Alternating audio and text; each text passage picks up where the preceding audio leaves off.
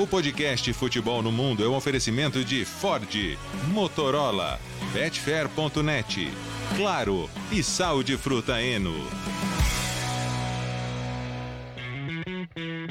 Alô Brasil, olá para você que é fã de esportes, podcast Futebol no Mundo 230 está no ar. Um dia mais tarde, por um motivo absolutamente justo, uma causa nobre, o Napoli é o campeão italiano. Por isso o futebol no mundo hoje muito especial. Vamos falar muito do título italiano, saudando o Napoli. Saudando o Gustavo Hoffmann, aniversariante do dia. Olha! O quê? Festa! Ok, Parabéns. parabéns. A Festa, gente, a gente Gustavo não sabia, a gente estava aqui na prévia do programa É, você é. omitiu a informação, Alex. Omiti a Isso- informação.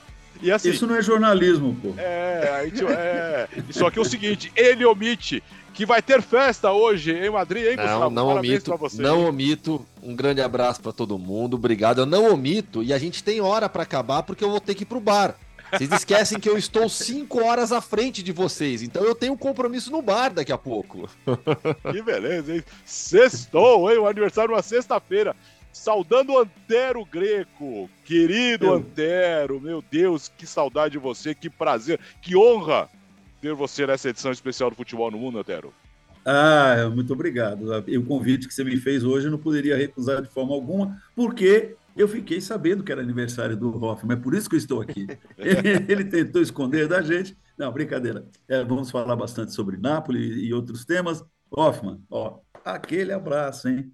Parabéns, saúde, você chegando aos 30, tem ainda ih, muita estrada para chegar. Ah, faz tempo, percorrer. 30 já, hein? Ê, É, é, olha quem fala faz tempo. Tri- Ele vai, 30, Antero. ele vai falar 30, isso pra gente, era... Gustavo. É. Ah, Gustavo Não, Antero, 30 ah. era quan- 30 foi quando eu entrei na ESPN. Ah, Faz tempo foi- já. faz dois anos, então 32, tá bom? É, ele vai falar que faz tempo pra gente, Antero, pelo amor de Deus, né? E aí, Geode? Fala, Alex. Olá para você, para todo mundo que acompanha o podcast. Pô, um podcast triplamente especial, né? Primeiro, aniversário do Hoffman, então parabéns ao Gustavo Hoffman pelo aniversário. Segundo, Antero Greco presente. Que saudade do Antero de fazer um programa com o Antero, né? A gente se fala, mas faz tempo que a gente não fazia um programa Verdade. juntos. E terceiro, os parabéns para a torcida do Napoli pelo título maravilhoso, por um título histórico. E certamente acho que nesse ano, olhando para as grandes ligas do futebol europeu, é a grande história, a, a volta do Napoli à conquista de um Scudetto 33 anos depois. Com muita emoção, foi difícil, já, já poderia ter sido semana passada contra a Salernitana, tomou o gol no final. Ah, nesta quinta-feira saiu perdendo, tomou o gol da Udinese, mas aí saiu o gol 12. hein? Enfim, o Napoli é campeão para uma festa linda, para um momento histórico, né, Jean? Sem dúvida, um momento histórico aguardado, talvez tenha demorado um pouquinho mais do que as pessoas imaginavam que fosse demorar, mas ele é histórico por diversos motivos, né? É Histórico porque acontece, claro, 33 anos depois da última conquista, é histórico porque é a primeira vez sem Diego Armando Maradona, e convenhamos que né, é, é uma outra história você conseguir ganhar um título sem a presença do Maradona. É histórico é, pela maneira como foi conquistado, pelo futebol que o Napoli jogou nessa temporada, né? E eu estou falando praticamente da temporada toda, talvez tenha tido uma queda nessa reta final, mas foi impressionante o que o Napoli fez, inclusive num contexto europeu, né? As goleadas em cima do Liverpool, do Ajax, a ótima campanha histórica também na Champions, nunca tinha chegado tão longe. Disparado o melhor time da Itália, isso acho que né, não, não se discute. E eu acho que é histórico pela imprevisibilidade desse título. Eu, eu ontem estava até zoando, tirando um sarro, porque eu e o Bertozzi né, fizemos uma live antes do começo da temporada para falar um pouco do campeonato italiano. E a gente falou: não, é, claramente, nós temos os favoritos, a Juventus e a Inter, com os melhores elencos do futebol italiano. Você tem o Milan defendendo o título, você tem a Roma empolgadíssima com a Conference League, a chegada do Dybala, do Hinaldo, grandes nomes. E no fim das contas, acho que pouquíssima gente apostava nesse Napoli de jogadores contratados praticamente desconhecidos, como Kim, como Kvaratskhelia, e, e a verdade é que deu no que deu, Napoli campeão de maneira, para mim, absolutamente indiscutível. Diga, Tero. Olha, eu, eu vou falar uma coisa, peraí. Você conseguiu falar o nome do, É. Do, Svara. No Svara. Eu ia falar só que Vara, uh, Vara Antero, é, mas aí... ele mesmo disse que nós podemos fazer isso, tá? É, é, mas sei lá, depende. Esse nome aí também é meio estranho. Bom, mas é.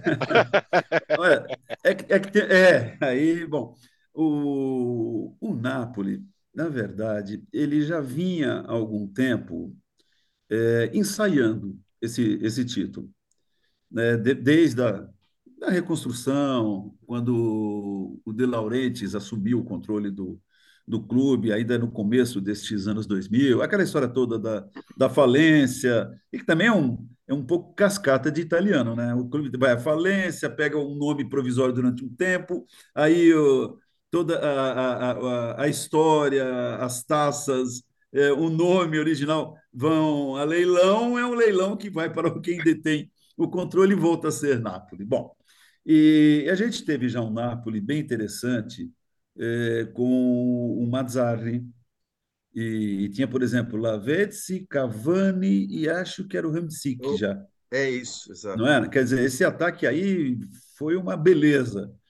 E depois com o Sarri, também um time bem legal, interessante. Ficava batendo na trave, terminava em quarto, em terceiro, segundo, quinto, ia ensaiando esse momento né, que acabou vindo nesta temporada assim de uma forma é, tão brilhante. O Napoli, se não me engano, é que minha memória falha. Eu ver se me ajuda, Jean, me ajuda, Hoffman. No ano passado também tinha começado com uma sequência muito boa de, de vitórias na temporada passada e depois foi ficando pelo caminho. Dessa vez não. Começou com uma sequência grande de, de vitórias, foi interrompida, acho que por um jogo que eu fiz com Inter, foi Inter. Né? É. No primeiro jogo depois da Copa, né, Antero? Daquela parada ah, ali. É, é, exato. Bom, mais uma, uma equipe equilibrada, intensa, forte, pode não ter nomes assim de, de expressão, de chamar ah, a atenção do, do, torcedor, como tinha em, no primeiro escudeto, com o Maradona. Bom, o time que tem Maradona né, já, é, já é muito. Depois, em 90, com mais jogadores importantes.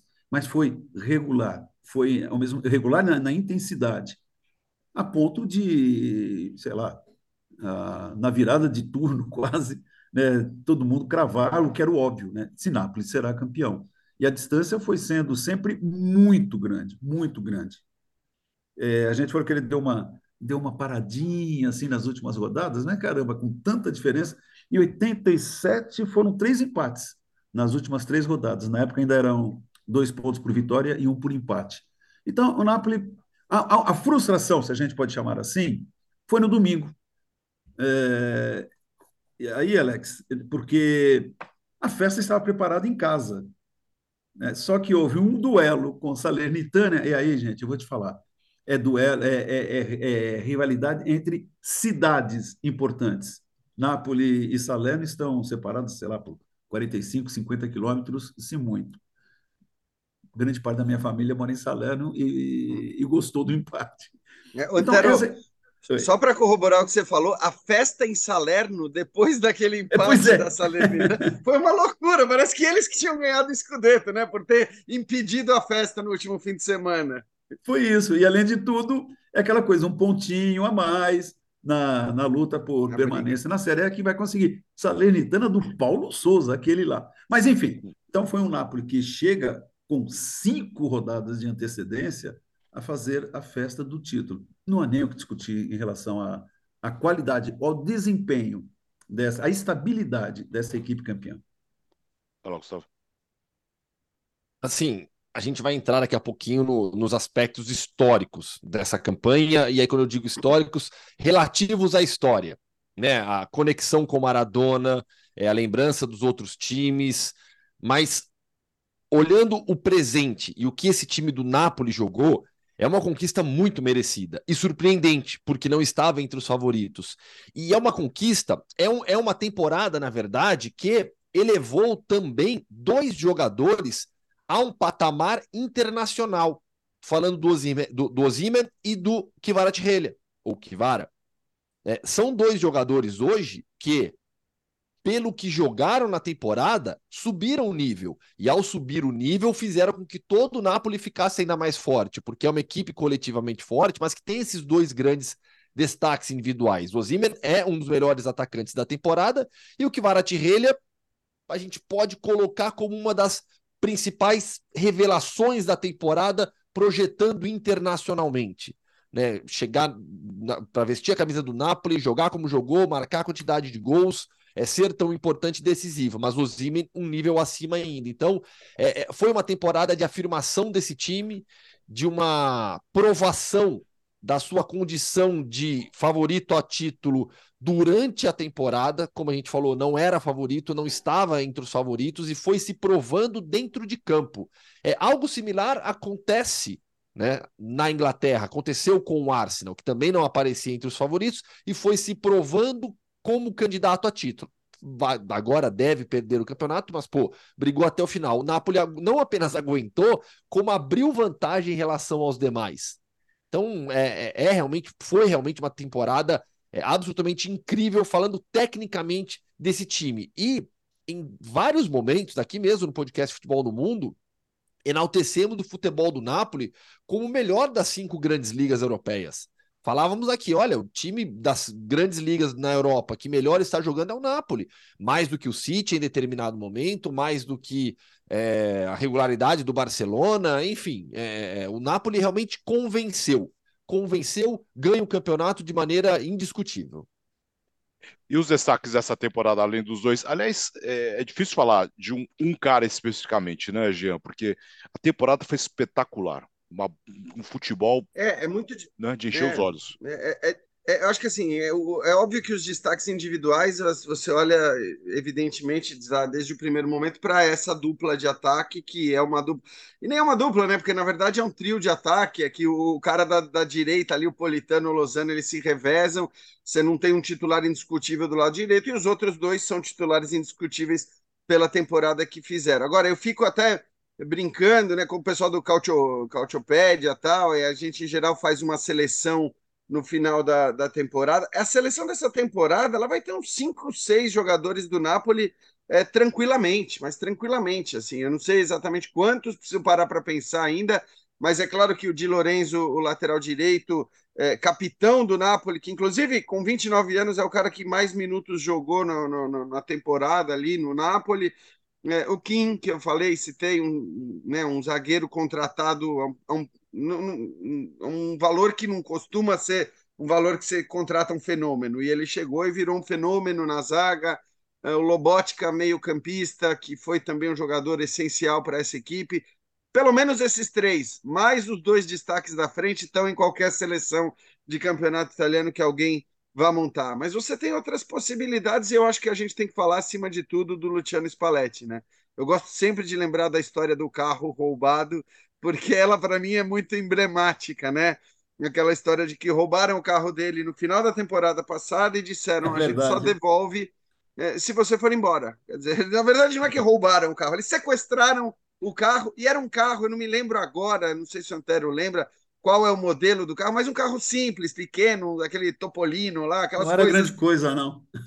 é, era uma, uma, uma ligação mais afetiva que o Spalletti tinha com esse carro e os caras roubaram e disseram que só devolveriam se ele fosse embora de Nápoles, porque não o queriam no comando do time. Eu, eu tenho brincado ultimamente que os caras vão devolver uma Ferrari para ele, né?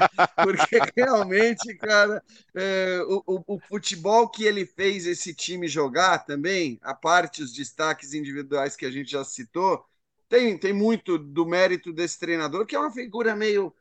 Hum, controversa, né? Que às vezes dá umas respostas mais fortes. Em Roma ele ficou muito marcado pela briga, vamos dizer, na reta final com o Francesco Totti, mas é um cara que, enfim, que, que né? o, o, é, o, grande momento dessa temporada nas entrevistas foi o Guardiola enchendo a bola do Spalletti, né? Não, porque realmente o que joga o Napoli e tal.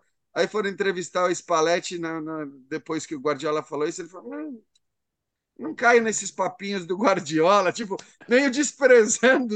Eu achei até grosseiro por parte do Spalletti, porque o Guardiola estava fazendo um elogio sincero, que tenho certeza que ele tem prazer em ver esse Napoli jogar, e o Spalletti deu meio que uma, um chega para lá no Guardiola. É uma figura muito particular, né? O particular também é a atitude do, dos napolitanos, né? Isso, claro que entra um pouco de estereótipo quando se fala de, de Nápoles, de napolitanos, mas é, é bem típico deles, né? Sequestrarem um carro, sabe, para fazer uma certa chantagem. Eu daqui a pouco vai vir o, o nome de um, ator, ele era romano, fez muita dupla com o Totó em filmes bem interessantes, em comédias. E numa dessas, puxa, me fugiu, mas vem, ele é um, um, dos, um filme em que o Totó é um delegado e ele é um padre. Uns napolitanos roubam o carro do delegado, do Totó. E ele sabia quem era, o, esse, o padre, enfim, que eu vou lembrar o nome do, do, do ator. Ele foi falar com o desmanche né, do, do grupo de, de, de, de ladrões napolitanos e a forma como ele conversa com os caras, dando tapa na, na, na, na, na orelha dos ladrões, fala assim: aquele carro assim, assim, assado, ele vai aparecer, não vai? E os caras remontam o carro. Quer dizer, é uma coisa bem de, de napolitano. Mas você falou em, em, alguns que. Você citou 3 mais 2, 5. Eu vou dizer ainda um outro cara que é discreto, mas de uma regularidade muito grande, é o Mário Rui, na, na, na esquerda, por exemplo. E, e Zelinski, que é um que também está faz tempo no Napoli. Ou seja, na nossa conta sobram quatro jogadores? É, ou... Isso, se colocar os dois já vai dar sete, só sobram quatro para os outros times. E que não seria exagero, né? Fosse não, o nosso seria. bola de prata aí, eles seriam, sabe, é, o Napoli teria um domínio total justamente por isso. Você olha, o, o, o Hoffman falou que o Osimen e o, e o cara, sei lá, o nome dele, até hoje nenhuma transmissão consegui falar é, são aqueles que acabaram se destacando pelo que fizeram, pelos gols, por artilharia, né? O Osimhen é artilheiro da competição. Mas, então, mas repara, mesmo eles dois não são jogadores, podem vir a ser agora, sabe? Que antes eram cobiçados por grandes times de, de, de grandes ligas, até mesmo da, da Itália, mas estão ali, estão até, sabe, sobressaíram nesse grupo um pouco pelos gols, pela forma como atuaram mas a gente olha e fala assim: peraí, não tem um careca aqui, não tem um alemão, não tem um Maradona, sei lá, não tem um Carnevale, não tem um Jordan, mas é um, um time, talvez também por isso, né, tão homogêneo, tão difícil de ser superado, tão compacto quando necessário e tão agressivo também. É. São detalhes que explicam o, o título. Fala, fala, gente. É, não, só citar, até que você falou do Kivara, ele, assim, para mim foi muito marcante, acho que talvez resuma um pouco o que significa para esse cara que acabou de sair da Geórgia para jogar no futebol italiano, o choro dele, não sei se vocês viram o choro dele no, no vestiário ali, os caras comemorando e ele com a, com a não, cabeça não baixa. Não é, é uma cena muito legal, se ele com a cabeça baixa entre as pernas, aí não me lembro quem chega lá, se é o Merê, se é um goleiro, é, e chega lá e tá, oh, vamos, vamos, né? Vamos, oh, vamos, não, oh é romano, né? Mas vamos é festejar tal, porque ele ele tava, acho que ali devia estar tá passando um filme da, na cabeça dele sobre, sei lá, os últimos 15 meses, né, da, da vida dele, porque é um cara que saiu uh, do, do anonimato completo para se transformar num jogador hoje avaliado em não sei se 80, 90 uh, milhões de euros, né? E há fatores extras na história do Kvaratskhelia. É, ele, a, a, a vida dele muda por conta da invasão da Rússia na Ucrânia. Quando a Rússia invade a Ucrânia, ele era jogador do Rubin Kazan. Uhum. Por conta da permissão da FIFA para jogadores estrangeiros deixarem os clubes russos é, devido à invasão, e, russos e ucranianos, né, você podia deixar os dois clubes, é, os, os, clubes dos dois países, ele uhum. retorna para a Geórgia para jogar pelo Dinamo Batumi. E aí, daí surge a transferência dele para o Napoli. É, então, assim, a gente não consegue. Não dá para ficar imaginando, mas talvez seria, ele. É, talvez ele estivesse na Rússia até hoje, sabe? Uhum. Então, assim, uma, esse episódio dos últimos anos da história global acabou mexendo com a vida do Kvaratskhelia também. Você vê? E aí, certamente, esse filme passa na cabeça dele. É, claro. É, para mim, ele era até o melhor jogador do campeonato italiano até umas, uh, sei lá, cinco, seis rodadas. Porque é o, é o, cara que, além de fazer gols, ele, ele criava muito, né? Então, número de assistências e tudo mais. Hoje talvez já fique mais difícil, porque é claro que a, a, disputa é entre os dois nomes da frente do Napoli. A gente tem que escolher. Acho que não, não, não cabe uma escolha que saia desses dois. Talvez hoje, até pelo também por ter coroado o título com o seu gol, o seu artilheiro da competição e não ter caído de produção no finalzinho, como aconteceu com o Kvara, talvez o Ozimen seja o, o, principal nome. Mas a disputa certamente está entre eles. E é inevitável, né, Antero? É, tudo que nós vimos esses dias das festas nas ruas, uh, de tudo que cercou uh, uh, a festa do título, essa conexão com o Maradona. É incrível, né? Essa, essa relação. Coisa que realmente é, é, é para poucos times no mundo, né? Olha, em 1989, eu passei acho que uns 50 dias, quase dois meses, com um grande amigo, amigo de infância e colega, que é o Oswaldo Colibri Vita. Talvez você conheça. Sim. Alex. É, nós fomos, rodamos a Itália para fazer um guia para a Copa de 90. E foi muito legal essa viagem, foi uma aventura. Nós tínhamos um, um Fiat Panda para rodar a, a, a, a, Itália alugado. Eu acho que era um Panda o carro do Spalletti. É, tá com jeito. Pra... É. Eu acho que sim. Vai ver o mesmo Panda ainda, né? É. Não, porque o Panda é um carro assim, muito popular, mas era feio que é uma desgraça. Depois foi remodelado e virou para nós aqui o, o Ideia, né? É, ficou bem mais bonitinho e tal. Bom, é, rodamos pela, pela Itália, é, por todas as cidades que foram depois sedes da, da Copa. E aí eu falei que eles iam fazer dois guias, um oficial e outro era onde não dormir, como errar caminho, onde não comer, gente, e como tomar multas, que é o que acontecia direto com a gente. Bom, uma das, das passagens mais bacanas foi em Nápoles. Né? Claro, era auge do, do, da época de Maradona, o campeonato também já em andamento, aquele do segundo título, e conversando lá com com, com jogadores, com, com, jornalistas.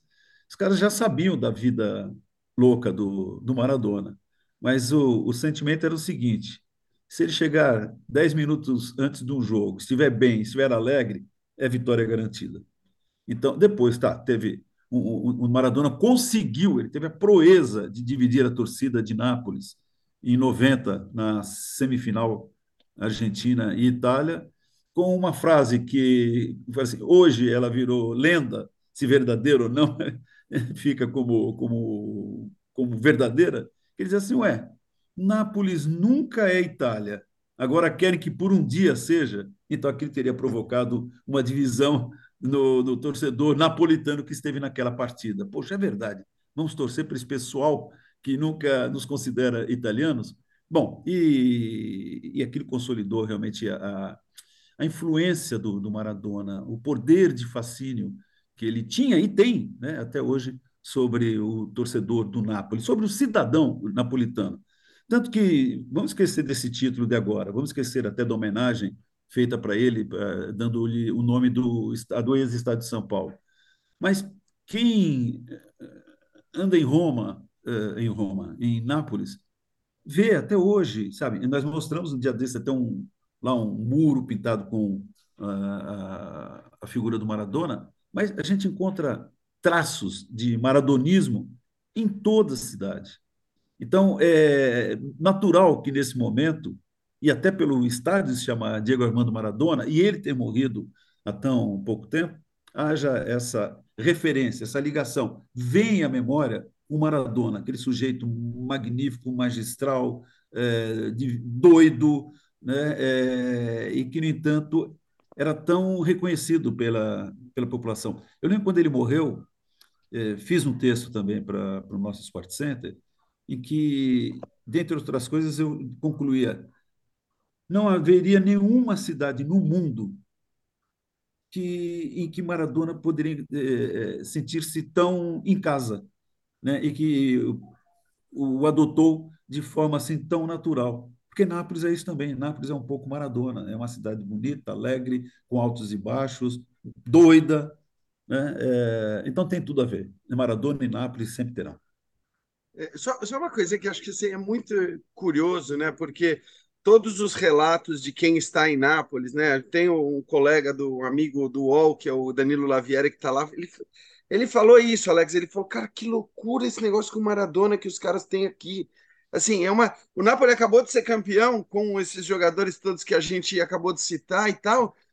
E é o Maradona que está por todo lado, é o Maradona que domina as ruas, é o Maradona que está na boca do povo, é, é o Maradona para quem eles cantam, é, é tudo é o Maradona. E aí, eu, eu tive recentemente, duas, três vezes, já depois do, do, do título da Argentina é, na Copa do Mundo, em Buenos Aires, e é exatamente a mesma coisa. Claro, tem um monte de coisa do Messi abraçado com Maradona, montagens dos dois e tal, mas é uma loucura porque é o Maradona onipresente, né? apesar do título é, recente, do título novo com outros jogadores, o Maradona ele domina Buenos Aires, o Maradona domina Nápoles, é uma loucura, né? É uma, é uma questão aí que tem a ver não só com a qualidade do futebol, mas com a personalidade desse, desse jogador e desse cara.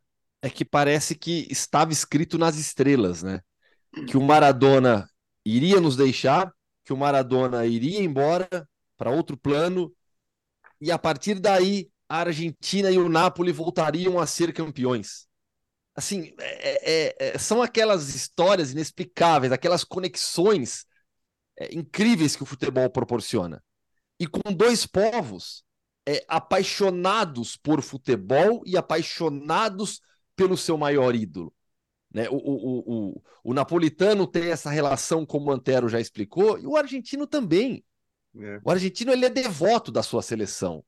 E muito por conta do Maradona. Então, assim, essa conexão desses dois títulos com a morte do Maradona é, é, é, é algo de outro plano. Sabe? É algo realmente que estava ali escrito nas estrelas é, é para acontecer. E aconteceu de uma maneira incrível, nos dois casos. É, nossa, o, podia ter, podíamos ter ligado pro Careca, né?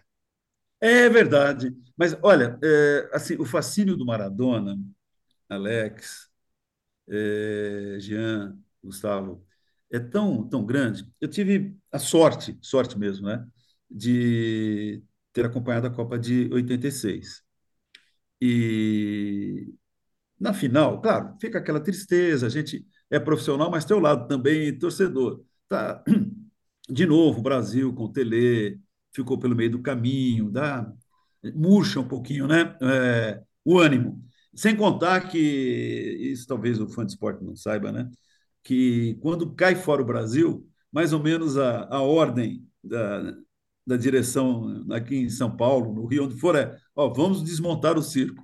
Fica só o pessoal é, estritamente necessário. Né? Isso em jornal, então, é, acontecia direto, que é para também dar uma economizada na, nas verbas, né, nos gastos. Bom, eu fiquei, claro, né, eu fiquei acompanhando, tal, depois a Argentina, até na final, estava lá vendo na cidade do México, lá no Estádio Azteca, eh, Argentina e Alemanha, com certa indiferença, assim, né? Ah, o Brasil, então, começa a acompanhar o jogo, acompanhar fala assim, quer saber, eu vou vibrar, primeiro, porque eu sou sul-americano, segundo, que, que dentro de campo tem Maradona. Então, percebe, até assim, para a gente, né, profissional, você está lá fazendo trabalho, mas fala, pô, acompanhando um sujeito magnífico, extraordinário. Vamos torcer aqui para a Argentina e ele, de fato, claro, com um pouco também de, de, lenda, né? Ele sozinho ganhou a Copa de 86. Não tinha muito cara bom do, do lado dele, coadjuvantes de, de qualidade. Mas ele era realmente o um fator de desequilíbrio, era um monstro, era o cara que sabe, conseguiu desestabilizar adversários. E mais ou menos ele fez isso também em 1990 na Copa da Itália. Oh, 86, 87, 89, 90, agora 2022, 23, hein? Qual o melhor time no Napoli? Hein? Hein? Ah, a, a, a é gente bom exercício, ficar, hein? A gente tende a ficar com o mais recente, porque esse ganhou assim com uma, uma diferença muito grande em relação aos demais. Mas uh, o de 90 era muito legal. Era muito legal. Até porque, naquela época, hoje tudo bem, a gente tem até italiano no time do Napoli, né? E, em alguns outros times também da, da Itália, até um ou outro italiano. Mas em 90 eh, já começava a crescer o número de, de estrangeiros, mas era mais enxuto e diria que a qualidade, por exemplo, era até maior. O Milan já tinha os seus holandeses, por exemplo. Né? É, Juventus também tinha jogadores importantes, Inter igualmente tinha os seus alemães. é, aquele time do Napoli era muito bom. Sem também puxar a sardinha para o nosso lado, porque além de Maradona, tinha né, é, Careca e Alemão. Aliás, eram os três estrangeiros e os três únicos da, daquele grupo. É, eu acho que tem uma coisa, né, Antero, que você citou bem, que assim, a, a, o campeonato italiano daquela época era a Premier League é, de hoje. Aliás, era Isso. mais até do que a é. Premier League de hoje, porque era um negócio, era seleto, muito absurdo, como, muito seleto. como to, né, todos os melhores estavam na Itália. É. Quando eu digo era mais, eu quero dizer, o, o Messi, o Mbappé, o Cristiano Ronaldo, eles não estariam em outras ligas, eles estariam também. É, Ó, fala Parênteses para completar a sua história. Certa vez eu entrevistei o Careca, melhor, uma das melhores entrevistas que eu fiz para a revista Trivela, né? E eu não esqueço uhum. de algo que o Careca falou sobre essa época. Ele falou, é, ele se referindo a ele, ele, na minha época, eu, a gente tinha que se destacar num clube do interior para conseguir uma transferência para um clube nacional. Se destacar Isso. em um clube nacional para conseguir chegar em seleção brasileira. Ele até chega pelo Guarani. E se destacar em um clube nacional e na seleção brasileira para ser para conseguir ser contratado por um grande clube da Europa, e foi o caso dele para chegar no Napoli. Então, isso mostra o nível para você chegar e ser um estrangeiro na Série A naquela época. Exato, porque a Série A ela era, né, ela tinha não só os times mais fortes, tanto que dominava todas as competições europeias da época, é, como como tinha os jogadores também, as grandes estrelas, né? Porque hoje acho que assim ninguém discute que a grande liga é a Premier League, mas se você for ver nos últimos 10 anos, os maiores jogadores do mundo nunca estiveram na Premier League. O Cristiano Ronaldo não estava na Premier League, o Messi não estava na Premier League, o Mbappé não está na Premier League, o Neymar não estava na Premier League. Então era, era meio maluco isso. E na Série A, naquela época, era tudo lá. Então, assim, primeiro tem esse ponto que isso não é de maneira alguma desmerecer, a gente já falou e já elogiou demais a campanha do Napoli, que foi grandiosa, inclusive num contexto europeu. Mas ser campeão italiano naquela época era tipo era ganhar a Champions League, porque no fim das contas você tinha o Platini de um lado, você tinha, é, você tinha os holandeses do outro, você tinha times absurdos jogando contra você, jogadores absurdos, e eu acho que olhando, a gente não sabe que tamanho vai. Olha o trocadilho. Que, ta, que tamanho vão. Pera, vão... pera, pera, volta, volta. É, vamos, vamos atingir essas, esses novos destaques do Napoli. Ah, Isso. Sabe que tamanho atingirão os novos destaques do Napoli, tá bom? Aí não, Mas, Seu estilo a Paulo gente, Soares, não é, pode. A gente Calma. sabe, o que a gente sabe é o tamanho que teve Maradona. Ah. É, a importância, a importância, falo, destaque. A importância, a importância. Isso é melhor do que o tamanho. Não, e Mas, de qualquer maneira, acho que assim, é, não, eu ainda fico que... com o time de 90, se tiver que escolher uma.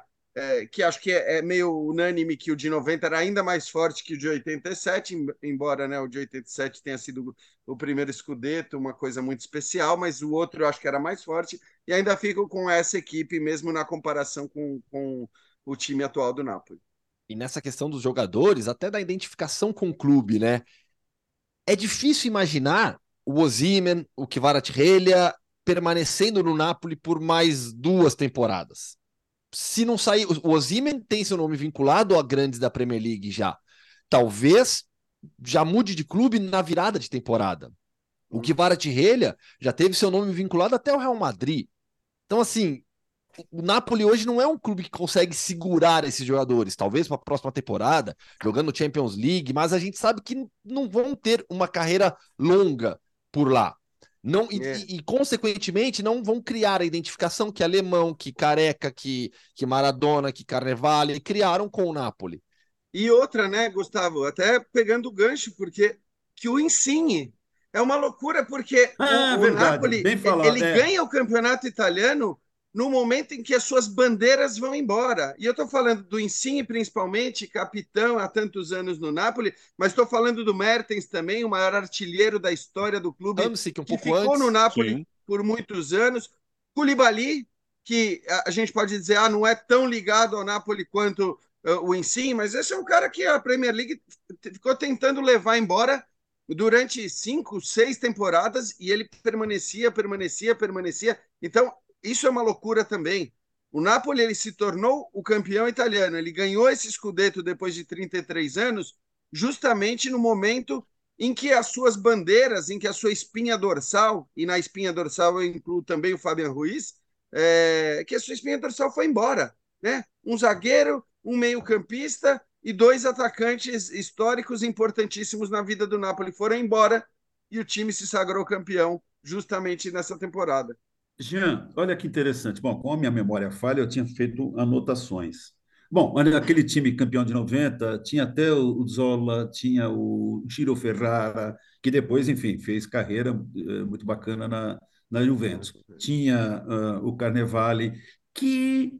Espera um pouquinho, não foi o Carnevale que em 90 esteve envolvido em escândalo de doping?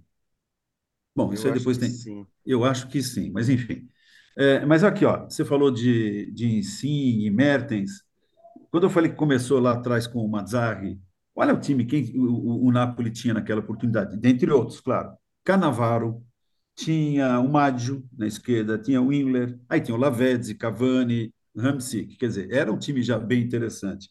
Em 16, com o Sarri, tinha o Rissai, tinha o Biol, tinha o Pepe Reina, tinha o Colibali, que você citou, o Jorginho, nosso brasileiro, Calerron, Insigne, Higuaín, que hoje esse é considerado um traidor lá na, na Itália, né? Então, era também um time muito bom. Por isso que eu falei que é, é essa conquista de agora, ela é, sabe, é resultado de um Nápoles que foi ressurgindo, foi sendo reconstruído ah, ao longo do tempo. E só para voltar e depois seguir adiante, é, o título de 90, é, ele teve uma, uma, uma foi expressivo, porque então já começava. A, Lei Bosman foi anos 90, né? É, foi anos 90. Mas na Itália, que é, era muito limitado o número de estrangeiros, primeiro começou com um, quando foi reaberto o mercado depois de, de uma década e meia, aí foram indo para lá é, Falcão, e alguns e algumas trolhas também, né? porque os italianos estavam reabrindo o mercado. Depois, nos anos 80, é, foi, subiram para dois os estrangeiros, tanto que era até para permitir, eu lembro na época, se dizia, né, contratação de Cerezo na, na Roma, que tinha o Falcão, uh, e de outros estrangeiros. Em 89, eram três. Então, para um clube contratar três estrangeiros, tinha de ser muito seletivo. Tinha, de fato, de escolher gente de peso, gente de valor. E, na época, a lira valia bastante. Eu lembro que eu escrevia para um jornal italiano e a lira praticamente se chamava, se falava em lira pesante, lira pesada. Ele ficou rico ali, ó, escrevendo para o jornal italiano. Ali que ele foi juntando liras e mais liras, meu amigo. Olha, eu vou contar uma coisa para vocês. Bons tempos. É, é, é uma coisa assim bem interessante. Eu escrevi durante 15 anos para o Corriere dello Sport, de Roma, e vocês conhecem bem. E, e, claro, peguei toda a fase do Falcão, rei de Roma. E era um martírio para mim. Né? O Hoffman está aí agora quase quatro da tarde, não é isso? É. é. Bom, então você imagina 10 da manhã, 11, quando começa a, a funcionar o jornal, né? Para mim aqui eram 5, 6 da manhã. Tocava o telefone, eu atendia e era a fixo, voz do pessoal. Telefone lá. fixo. Fixo, fixo. Greco! Eu falava, ai meu Deus. Tinha, uma, hora, uma época eles brincavam. É o teu pesadelo. Eu falei, diga. Aí fala assim, Chocor. Bom, vamos falar em português. Ele fala assim: hoje precisamos de 100 linhas sobre o Falcão. 100 linhas eram cinco laudas antigas. Eu falei, mas como que eu vou fazer? Tá bom. Aí eu tinha telefone fixo do Falcão, do irmão, do procurador, da, da mãe, do hotel, da grife aqui em São Paulo, do posto de gasolina, ficava caçando o Falcão. Tá bom. Aí no dia seguinte, Greco, hoje mais 100 linhas de Falcão. Eu falo, mas como eu vou fazer Falcão? Bom, eu, eu, eu quando eu cruzo com o Falcão, eu falo, Falcão, metade do meu apartamento eu devo a, a reportagens que eu escrevi sobre você. Se você quiser passar na escritura aí, que tem participação, porque era incrível. Agora, tem isso mesmo. É, o nosso dinheiro, coitado, era tão bagunçado, tão esculhambado, que eles me mandavam em cheque para cá. Né? Olha, mas é uma coisa assim, hoje, inimagináveis, inimagináveis. Né? Pegava um cheque e ia em casa de, de câmbio, que também não valia grande coisa, então ia em câmbio negro, é um negócio assim absurdo, né?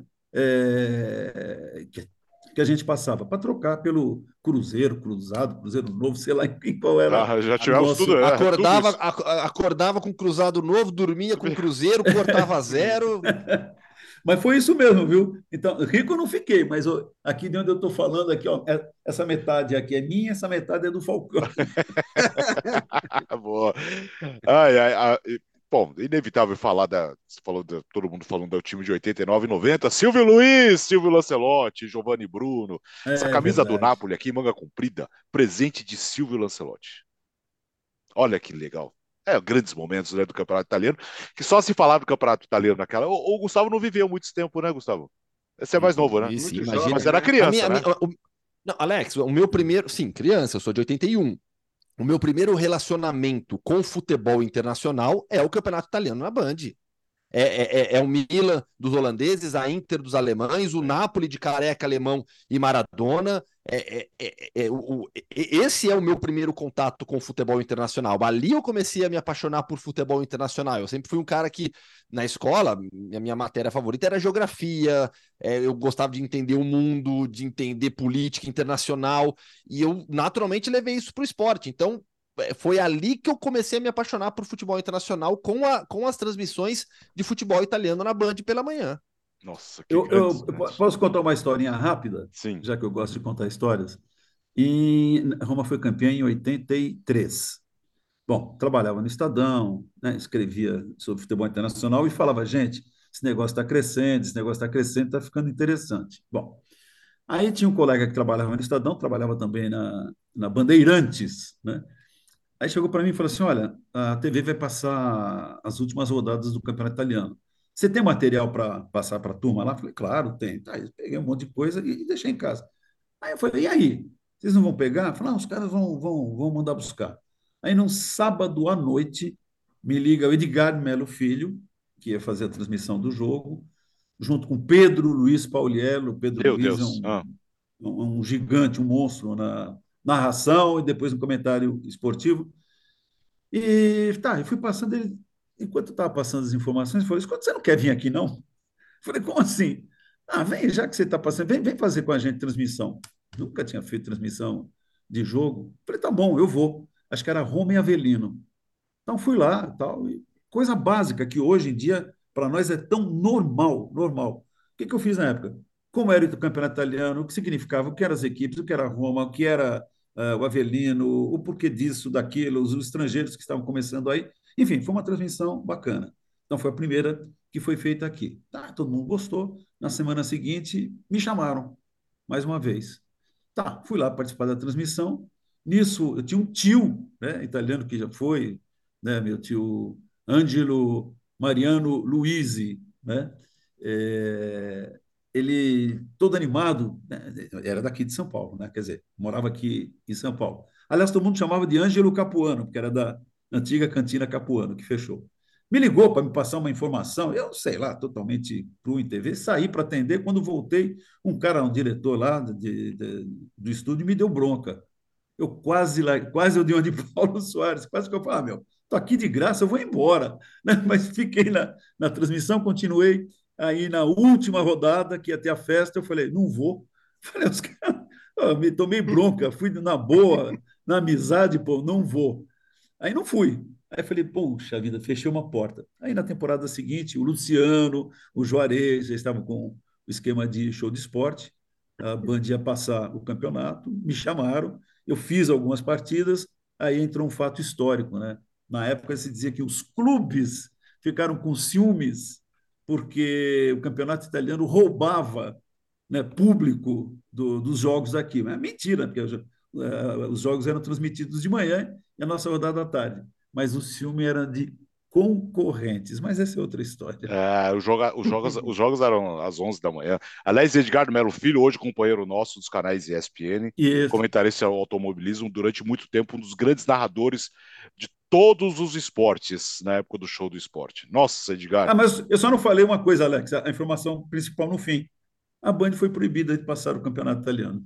Aí ah, no ano sim. seguinte foi para o ano seguinte foi para uma concorrente. É, e também foi... só ficou um ano, só ficou um ano e voltou. É, foi, o Verona foi campeão lá, né? É, é. Eu e aí depois da omissão do nome, uma concorrente, ninguém sabe qual é o nome anterior.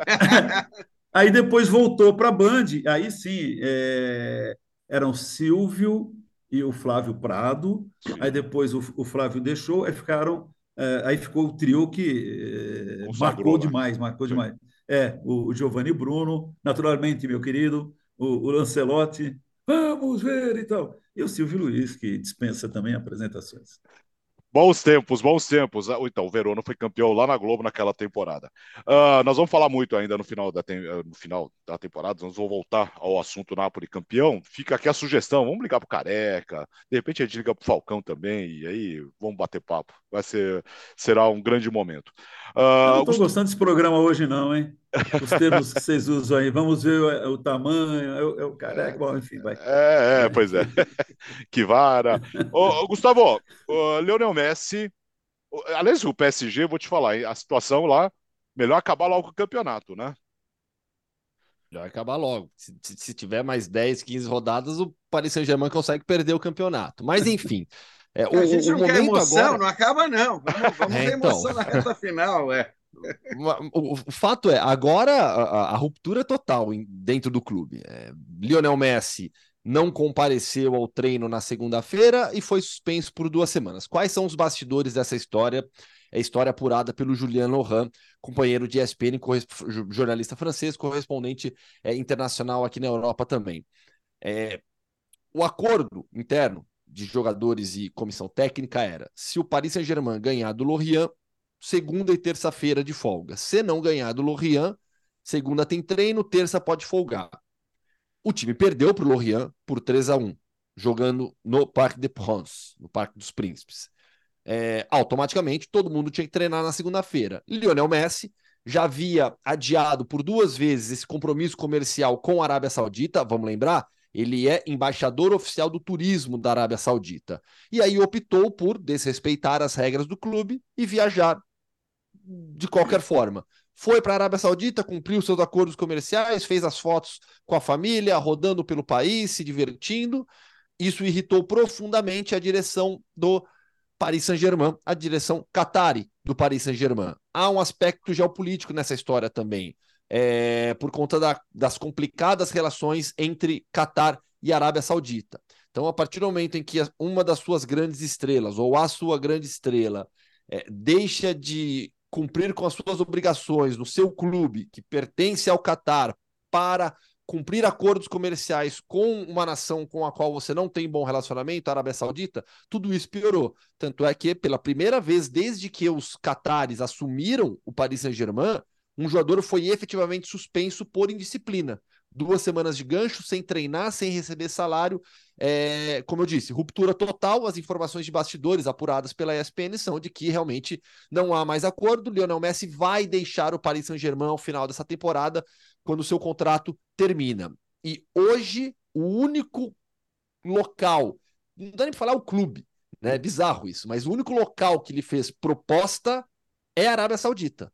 E aí o destino seria o Al Hilal, aí tudo encomendado, desejado, montado pelo governo saudita, mas o destino seria o Al Hilal. As conversas são com o governo saudita que lhe pagariam uma fortuna mais até do que o Cristiano Ronaldo ganha no Al Nasser. Outros destinos possíveis, Major League Soccer, sempre ao Inter Miami, retorno ao Barcelona. Hoje tudo isso é bastante improvável. Pode mudar, mas é, nesse momento me parece que o destino de Lionel Messi será a Arábia Saudita.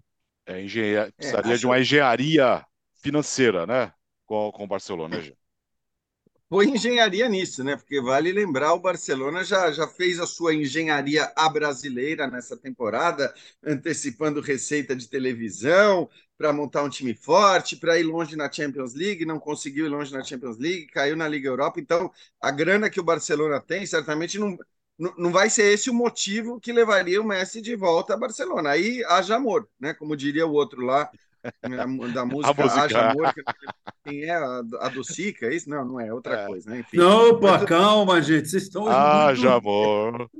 Haja amor. Haja Docica, meu amor. É, bom. É isso. A Docica é o Só se Beto o- Barbosa. o- Nossa, eu não lembrar. Essa, Bota- essa você foi longe, Jean. É, é. Eu fui, mas eu não sei se o Haja amor é o mesmo da Docica, mas deixa É, não, quieto. é, Não, ah, não, não é, não, não é, não, meu não. A amor. Docica Ah, é Não é, mesmo. né? Não tem nada a O, ver. o Beto Barbosa, o Adocica, pelo amor de Deus. É, o Beto Haja Barbosa do Sica. é, é. Haja amor a gente não, não vai descobrir é, e, e depois a gente O conta. Haja Agora, Amor não é o Luiz Caldas? Isso. acho que é isso. Isso, isso, pronto. Eu queria ser uma Haja abelha para pousar na Não, sua não, não. flor. Haja Haja amor. amor. Haja Haja amor. amor. É Luiz isso, é é isso, é isso. Mas voltando para o futebol rapidamente, é, só Eu não rapidamente. tenho nada com isso, hein? Cara, o Messi, assim, a gente, claro que a gente tende, ah, é o Messi e a diretoria incompetente do, do Paris Saint-Germain, você tende a ficar sempre né, do lado do, do craque e tal, mas, mas ele tá errado. É óbvio que o Messi tá errado de fazer o que fez. Não teve, se o time não teve a competência de ganhar do Lorient, cara, então lamento, né? Adia mais uma vez o seu compromisso eh, publicitário, porque afinal de contas a prioridade é ou deveria ser o PSG. Agora, também é claro que essa maneira de agir, que tem a ver muito com o tamanho do Messi e tudo mais, mas ela tem a ver também com o que é historicamente essa gestão do Paris Saint-Germain, né? Quer dizer, com uma- uma- um, um lugar no qual os jogadores se sentem muito maiores do que o clube. E se o Neymar se sente muito maior do que o clube, se o Mbappé se sente muito maior do que o clube, convenhamos, o Messi tem, tem todo o direito de se sentir maior, porque ele, ele é incomparável com esses outros dois. Então, é claro que ele está errado, mas é mais uma consequência dessa espécie de anarquia ali que existe eh, no clube francês, um clube que gasta, gasta, gasta e, e só ganha aquilo que é obrigado a ganhar. E vamos ver, né? Como vocês falaram, é, é bom o campeonato francês acabar rápido para que o PSG não deixe de novo escapar um, um título que seria um absurdo perder, como aconteceu recentemente no título do, do Nice. Olha, eh, o que ele fez é mais ou menos o seguinte: alguém que é contratado eh, deixa de cumprir seus eh, compromissos com a empresa que o mantém sob contrato e vai fazer um, um freelance, né, um freela na, na gíria da nossa profissão. Não, não está certo. Você pode fazer esse trabalho extra desde que tenha a autorização do seu patrão, de quem te contrata. É, é muito simples isso para mim. Claro que a gente tem de levar em consideração, é, consideração não, para entender, não até para, ju para justificar, falar, ah, o Messi está certo. A, a, forma como o clube é conduzido, é dirigido, é administrado.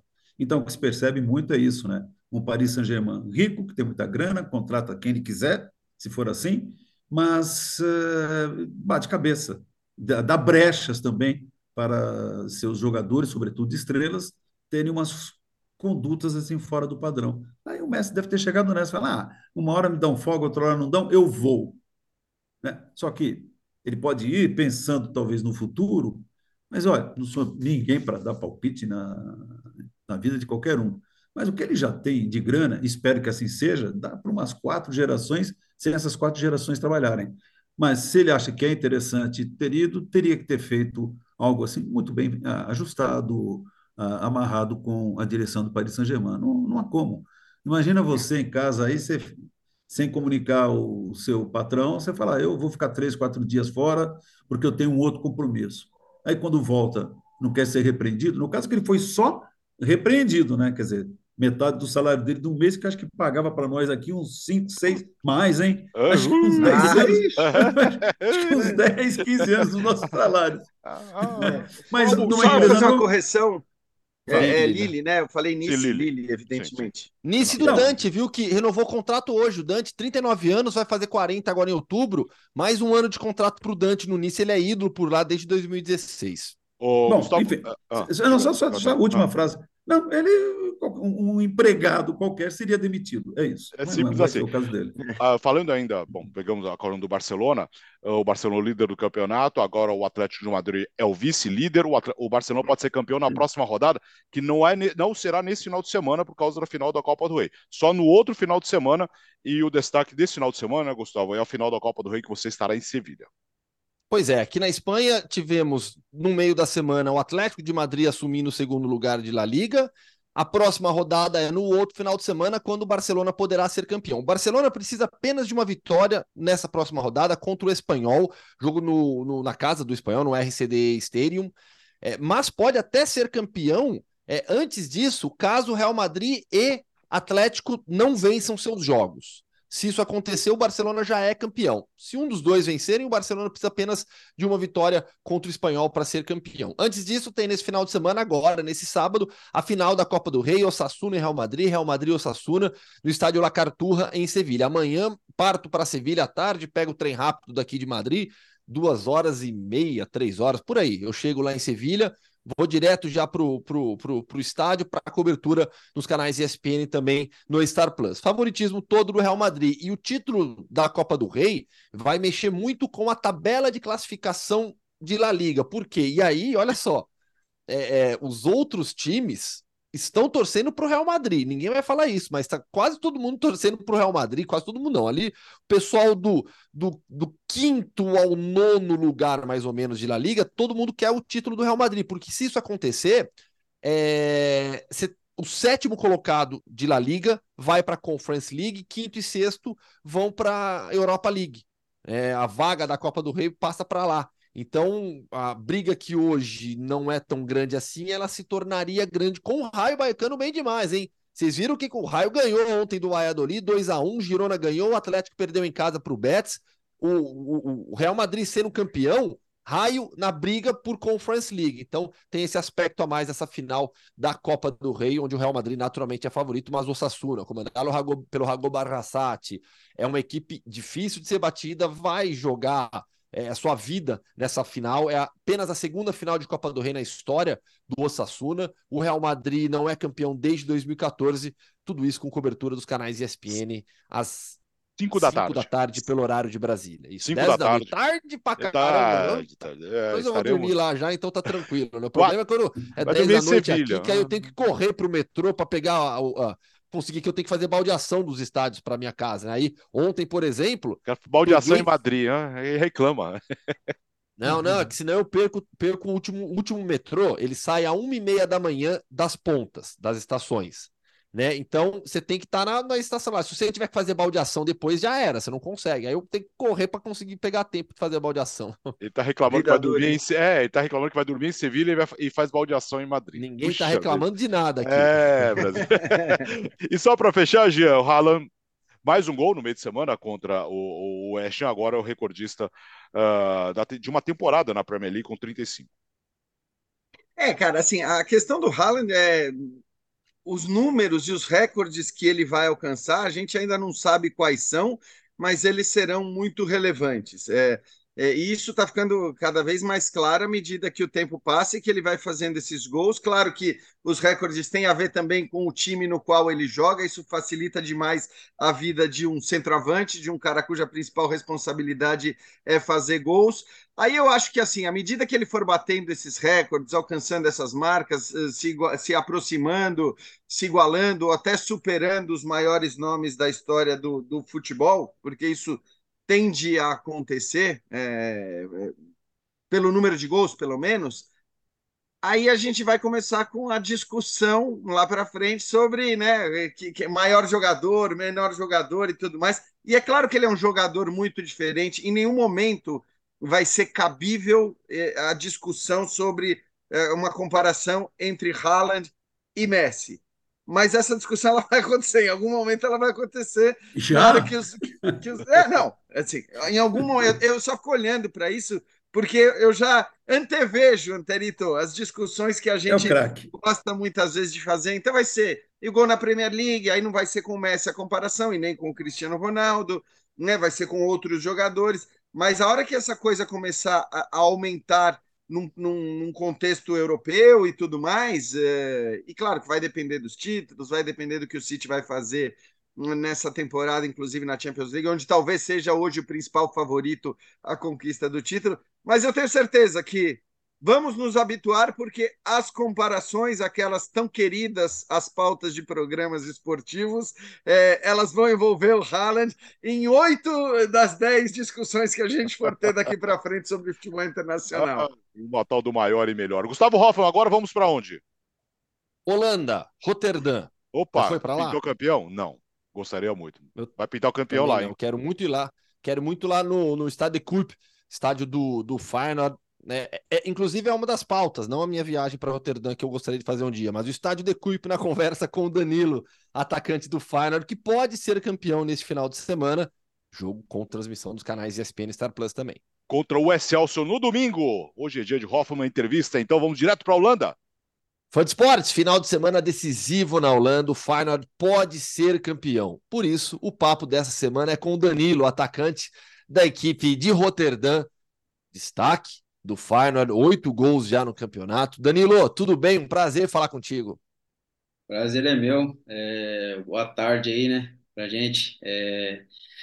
Então, é uma sensação, é... acho que única, né, quando você, você pode ter uma possibilidade de de se consagrar campeão, né? Sabendo que temos mais quatro jogos, né, pela frente.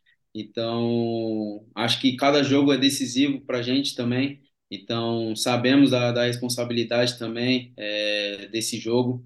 E, e, acho que só depende de nós, né? Então, acho que esse jogo também. Então, se Deus quiser, espero que a gente possa sair com a vitória e, e se Deus quiser, campeão também, né? Já antecipado.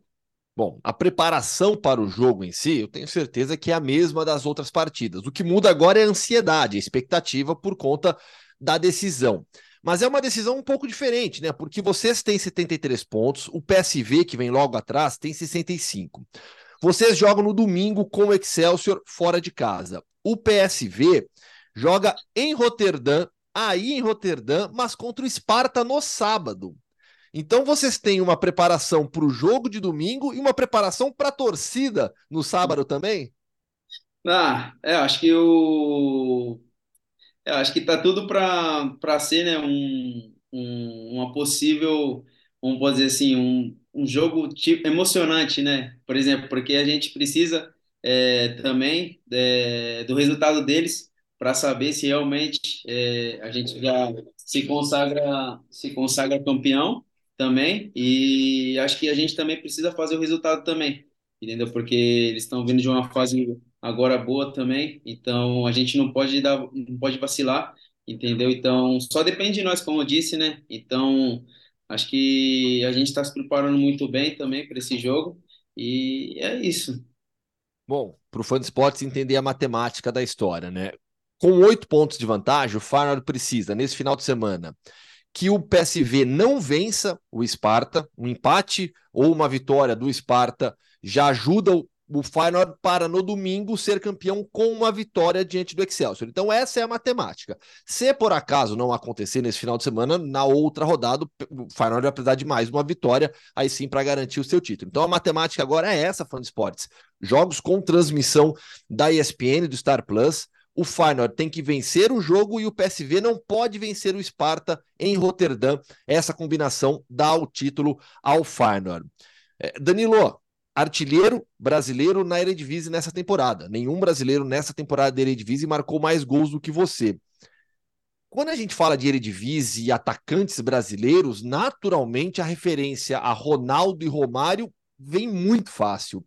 Aí na Holanda também existe essa referência, quando você se foi pro Ajax, se destaca no, no, no Twente, é contratado pelo Feyenoord, por mais que esses dois jogadores que eu tenha citado foram jogadores do PSV, existe essa referência ainda na Holanda muito forte, ligando o atacante brasileiro aos dois? Ah, sim, com certeza, né? Acho que, que eles fizeram uma história aqui e, dentro do PSV, né? Então, como referência é, o futebol brasileiro, né? Então, eu acho que não tem, não tinha como é, não comparar, é, acho que os dois, né, pela, pelo que eles fizeram aqui. Então, acho que todo, aonde você for aqui, qualquer clube que você for, eles sempre, se for brasileiro, eles sempre vão, vão comparar, sempre vão querer é, saber também, sempre vão querer falar, ah, você vai ser o próximo Ronaldo, o próximo Romário, entendeu? Então, ainda mais com o cheiro de gol também, então a gente sempre quer, é, quer chegar no nível deles, né? Também, né? Por exemplo, como eles passaram por grandes clubes também, então um sonho de da gente também, então, é, acho que eu passei pelo pelo Twente, fiz uma boa temporada também lá, passei pelo Ajax também, então agora estou aqui no Feyenoord, então meu primeiro ano e já e já fazendo grandes números também, então espero que eu, que eu possa continuar com esse trabalho assim também, então possa quebrar recordes também e é, acho que a gente também é, se espelha muito, né, no Ronaldo e no Romário por, por tudo que eles fizeram aqui na Holanda também, então se a gente puder fazer a mesma história também, então é coisa linda, né? Pô, seria uma linda história, sem dúvida alguma. E aí no Feyenoord você tem companhia brasileira. Vocês não formam necessariamente uma dupla de ataque pela forma como joga o Feyenoord, mas você e o Igor Paixão são parceiros dentro de campo, parceiros fora também. Você tem oito gols, o Igor tem seis. Tem tudo funcionado muito bem, né? Não, com certeza. Acho que a adaptação dele também, né? é, Acho que no começo ele teve que se adaptar e tudo mais, se aprimorar, é, é condicionamento físico, essas coisas aqui. Então, eu acho que se ele já tivesse se acostumado um pouco mais antes, assim, acho que ele poderia fazer uma, uma temporada excelente também, como já está fazendo, entendeu? Mas é, acho que na segunda temporada ele vem mostrando muito mais quem é o Igor Paixão também, então vem nos ajudado muito com as assistências também, com os gols, agora que ele vem fazendo. E é, acho que a gente é parceiro dentro e fora de campo, é o irmãozão para mim também, então é um prazer enorme também ajudar ele com essa chegada dele aqui, entendeu? Então, primeiro ano ele também está muito empolgado, muito ansioso também com se como primeiro ano já aqui na Europa, primeiro ano no Feyenoord já se consagrar campeão, então acho que é, um, é uma coisa muito especial que a gente está tá conquistando também. Eu também no primeiro ano com o Feyenoord também, então acho que, que o time em si é, se tornou muito muito unido, muito especial, então acho que por isso que a gente está conseguindo alcançar um, um, um objetivo muito lindo. E ah, no, no futebol holandês, nessa temporada também, quem tem se destacado muito bem é o Santiago Jiménez, né? Atacante mexicano. Esse Uhum. também cheira gol, né? Não, ele, ele também, então, é, acho que não tem, não tem palavras o que, que ele está fazendo aqui também. Primeiro ano também dele aqui na Europa e, e eu acho eu, eu, eu vejo muito meu quando, quando ele chegou aqui agora, eu me vejo muito quando eu cheguei no Twente também, meu primeiro ano como profissional, então fazendo uma temporada excelente também, então acho que é mérito dele também, vem trabalhando muito firme, vem trabalhando forte. E eu acho que a gente vem se ajudando um ao outro, como na primeira temporada, na primeira, no primeiro turno, é, acho que eu, que eu vim jogando mais também, então vinha fazendo mais gols e, e ele sempre trabalhando, sempre me ajudando a ser melhor. Então agora também, agora ele está na, na, no momento dele, então eu venho aqui trabalhando, venho fazendo o meu melhor também para poder mostrar meu futebol também e, e eu acho que a gente vem se ajudando ao outro e, e como como falei, então acho que o time se tornou um, um time muito especial e acho que por isso que a gente tá onde que a gente tá, porque a gente sempre ajuda um outro, sempre é, quer o melhor um do outro, entendeu? Então, é, acho que é isso.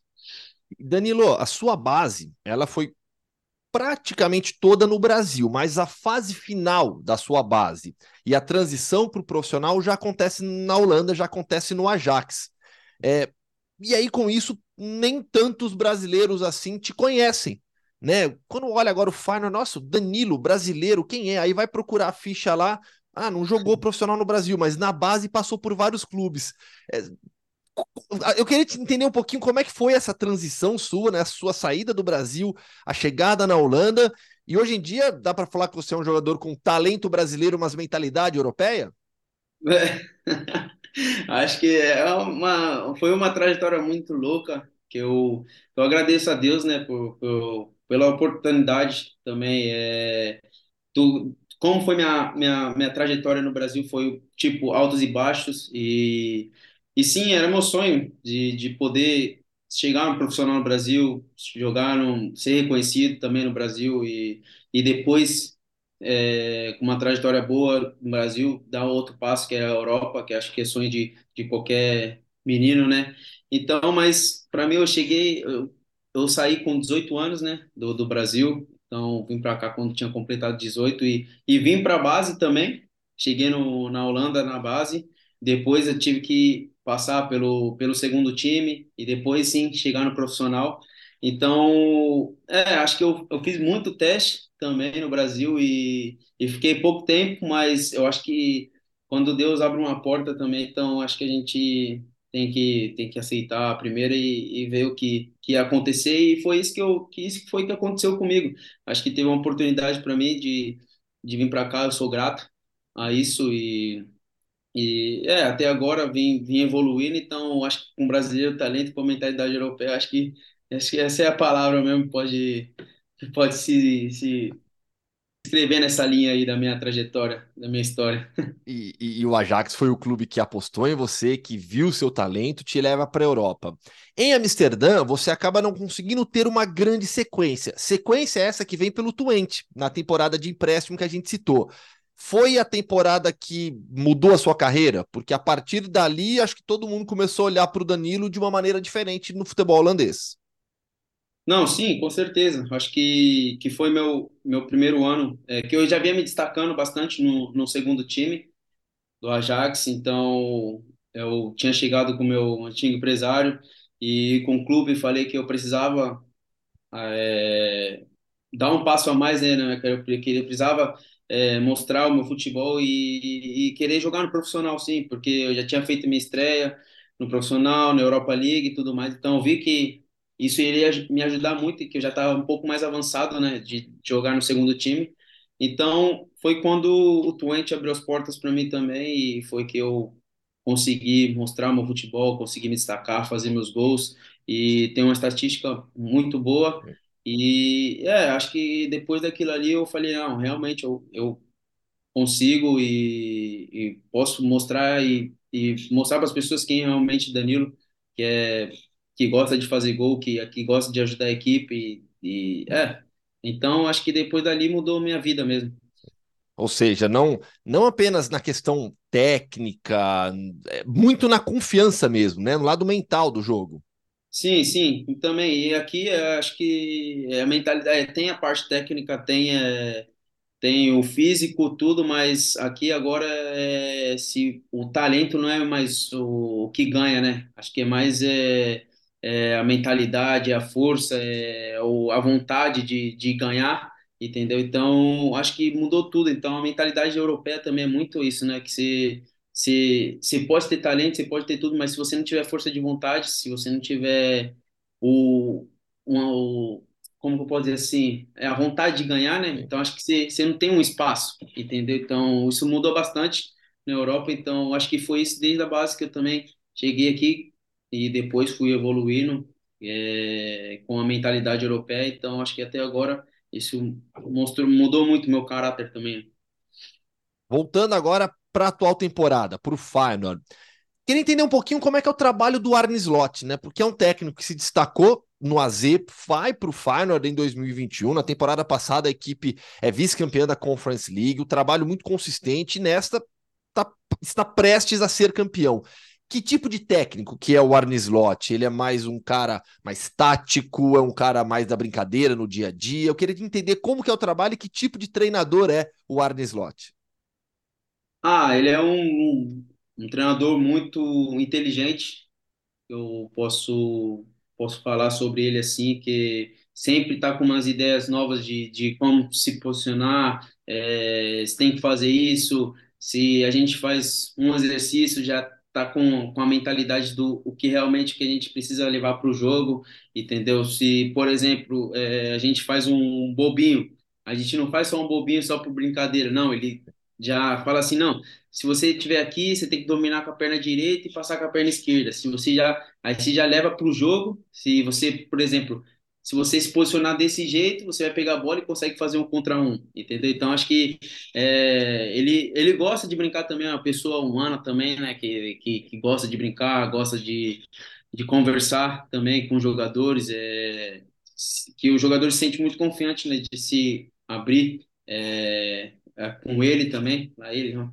É, tipo, é, por exemplo, é, vamos dizer assim, tenho confiança, né? Sim. Por exemplo, se você tem algum problema, algum algo do tipo, só chamar ele à parte. Então, ele é aquele treinador também que, que te dá um colo, tá- sabe? Sim, tá Então, próximo, né? tá próximo. Então, assim, eu acho que isso passa muita confiança para os jogadores também. E acho que ele é um, um cara que, que con- consegue colocar o grupo junto, entendeu? Não pensar só em si, mas. Então, acho que ele é um, um treinador excelente também. Não tenho palavras para falar dele também. Então, acho que ele é- gosta muito de, de tática também. E gosta de. Ele mostra muito vídeo do Manchester City. Nós também.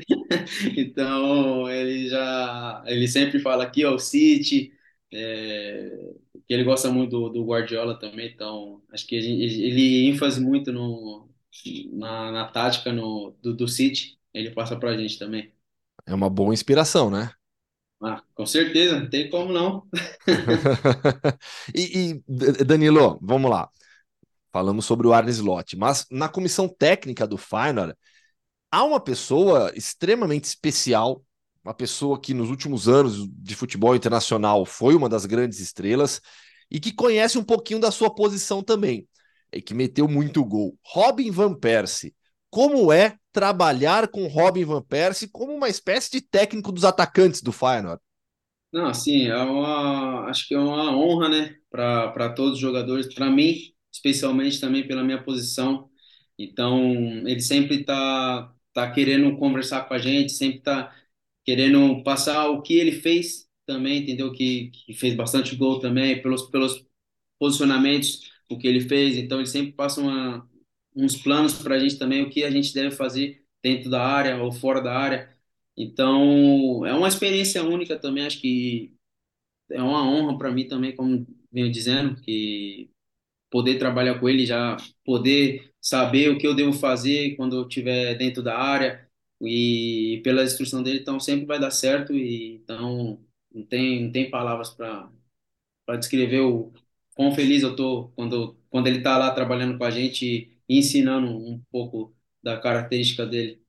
E você lembra de alguma dica, de algo que ele passou para você, que você levou para o jogo, deu certo? Você lembra de alguma historinha nesse sentido? Não, eu lembro que ele que ele sempre fala que para a gente É, quase deu certo. Foi nisso quando eu quase fiz o gol contra o Trash, é, é, que, que, que ele fala assim: quando você vai entrar na área, você finge que você vai para o primeiro poste, depois dá um gato e vai e entra nas costas do zagueiro.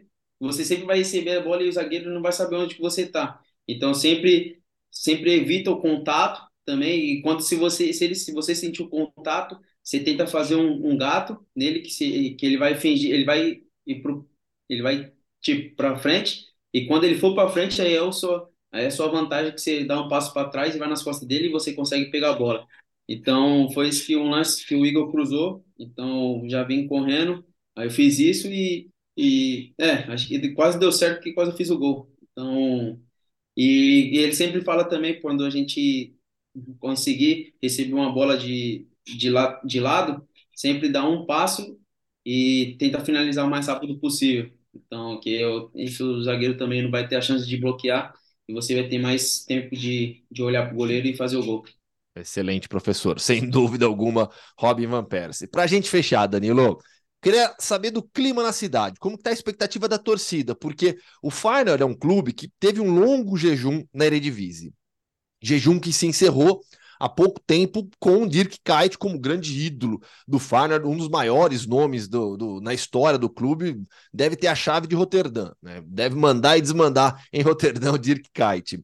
Desde então, teve já uma conquista de Copa da Holanda, um vice-campeonato da Conference League. Então, aqueles, aquele período difícil do Feyenoord, de jejum, sem título, com PSV e Ajax ganhando tudo, passou. O Feyenoord voltou a brigar pelos títulos, voltou a ganhar títulos, como está prestes a ganhar a Eredivisie agora. Então, como é que está o clima na cidade? Expectativa de torcida, abordagem dos torcedores com vocês? Fala um pouquinho desse, desse ambiente em Roterdã.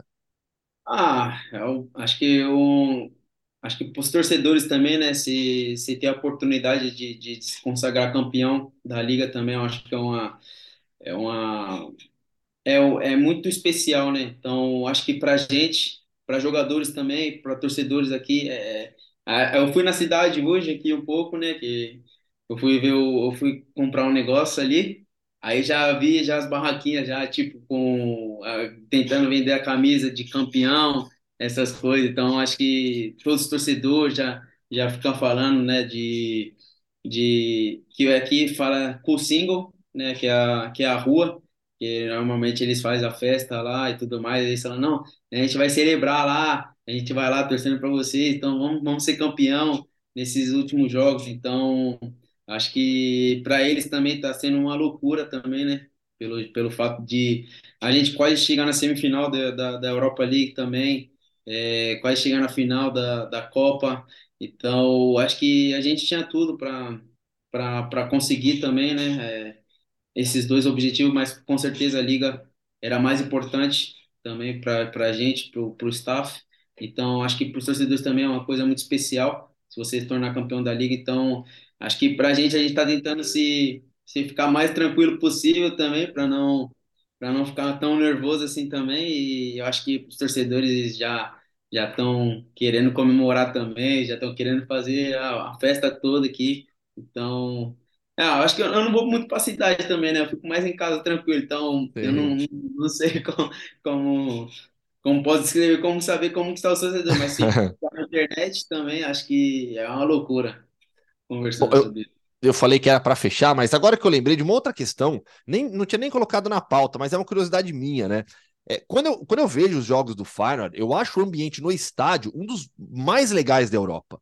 Sabe, a festa no The né? Eu, acho assim um ambiente diferente. Realmente, para mim, um dos melhores, um dos mais pesados assim para o time adversário na Europa. É, é tudo isso mesmo? Você que já jogou contra e que agora está a favor.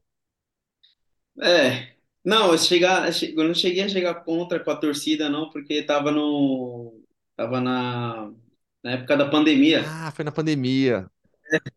Então, não- eu- é, tá, tá de boa, mas, mas é uma, uma sensação única também, é, é porque é uma loucura dentro da, daquele estádio ali, porque acho que você não consegue jogar só com 11, você joga com, com mais de, de 45 mil pessoas dentro do estádio, então gritando, é, o, é, cantando 90 minutos sem parar, então a gente tem um apoio muito, um, tipo extra. Então, e é, acho que para qualquer clube que vem aqui também tem um, sente um medo, porque sabe da, da, do- da pressão e, e quando o, minha, família foi para o estádio, aí eles foram comprar alguma coisa, aí saiu o gol, você consegue ver o estádio balançando quase praticamente, entendeu? Então, acho que é a, foi uma, é um, com certeza um do, da torcida fanática assim que eu, que eu falo assim, caramba, é uma coisa de se chega a se, se arrepiar, se se arrepia até com tudo também. Então acho que é um, uma das da torcida mais bonita do, da Europa assim. Sem dúvida alguma. Dani... Ah, não, com certeza. Danilo, quero te desejar boa sorte para a rodada desse final de semana. Eu não posso declarar torcida aberta aqui, porque o André e o Mauro, lá do PSV, são meus parceiros também. Então, se eu declarar a torcida aberta aqui para ti, depois o André, o Mário, eles vão mandar, pô, tá, tá, tá torcendo agora para os caras, então, ó, boa sorte para vocês, que vença, aquela frase clássica, que vençam o melhor, tá bom? Um grande abraço. Beleza, obrigado, Gustavão. Tamo junto. Valeu. Excelsior e Feyenoord nesse domingo na ESPN e no Star Plus, certo, Gustavo? Certíssimo, tudo dependendo do que vai acontecer no sábado em Roterdã, no jogo do PSV contra o Sparta. É isso, terminou o podcast Futebol no Mundo 230, mais do que especial, falando do título do Napoli, com a presença ilustre de Antero Greco. Por favor, Antero, volte mais vezes, tá? Ah, é só me chamar, mas num horário mais, mais adequado à, à minha vida é, noturna, noturna de trabalho, né? Olha, é, é um prazer estar sempre com, com vocês, é, ao vivo, pessoalmente, remotamente. É uma alegria. Claro, quando precisar, me, me convidem, que eu venho, e venho aqui também para dar alguns pitacos e contar histórias. Então, para não deixar quem nos acompanha desde o início no ar, aquele ator italiano que eu falei é Aldo Fabrizi, e o filme era um I Tre Ladri, se não me engano. Segunda coisa, balde, eu estou com o Hoffman, baldeação em Madrid é complicado. Uma vez fiz um Real Madrid-Barcelona, ainda tinha o Rivaldo, o Rivaldo comeu a bola, meteram a mão no Barcelona e o jogo foi 2 a 2 Fui fazer entrevista, etc. E tal, sábado à noite, quando eu vou para a rua, cadê metrô? E cadê ônibus? E eu estava no hotel em frente ao Museu do Prado. Eu falei, vou andar uns sete, sei lá, quatro, cinco quilômetros. Aí acabou aparecendo o ônibus e eu fui. Então, você tem razão, Hoffman. E última coisa, Messi, se o Paris Saint-Germain te quiser mais, vem para o Brasil, sou capaz de indicar para você um clube em que há veiga, veiga em que há vaga para você. É, a veiga. É, a veiga é bom. E dinheiro também não é, é banco, hein? Se prepara para ser banco, hein? Banco. É, no início banco. é banco. É, e o patrocinador Antero... é quase um banco também, tá? A torcida desse time aí que o Antero falou ficou empolgada porque as cotações nas casas de apostas estavam em 101 e desceram para 40, alguma coisa assim. Não se houvesse alguma possibilidade. Gustavo Hoffman, curta aí o seu aniversário nessa sexta-feira. Vá é aproveitar com os parabéns. amigos, com a família. Felicidades. Muitas graças, muitas graças. Beberei. É, volte, Moderadamente, porque amanhã tem trabalho. É. Ai, é, Brasil. Tem viagem logo cedo. não, favor. não, e antes, antes da viagem, tem o principal compromisso do dia, meu, que não é a final da Copa do Rei. É jogo da Copa Primavera de Basquete, categoria Alebim B. Victor enquadra pelo colégio dele. Ah, é muito legal. importante. É, isso é, é, talvez o, mais, o compromisso mais importante. Tchau, Jean, bom fim de semana aí. Valeu, valeu, Alex. Um abraço para você, abração para o Antero, bom revê-lo por aqui. Parabéns ao Hoffman, pega leve na sangria aí e a gente se vê na, na semana que vem. E nos é tapas. É, valeu, valeu. Podcast de Futebol no Mundo especial falando muito do título do Napoli. Bom fim de semana e segunda-feira estaremos de volta. Tchau. O podcast Futebol no Mundo é um oferecimento de Ford, Motorola, Betfair.net, Claro e Sal de Fruta Eno.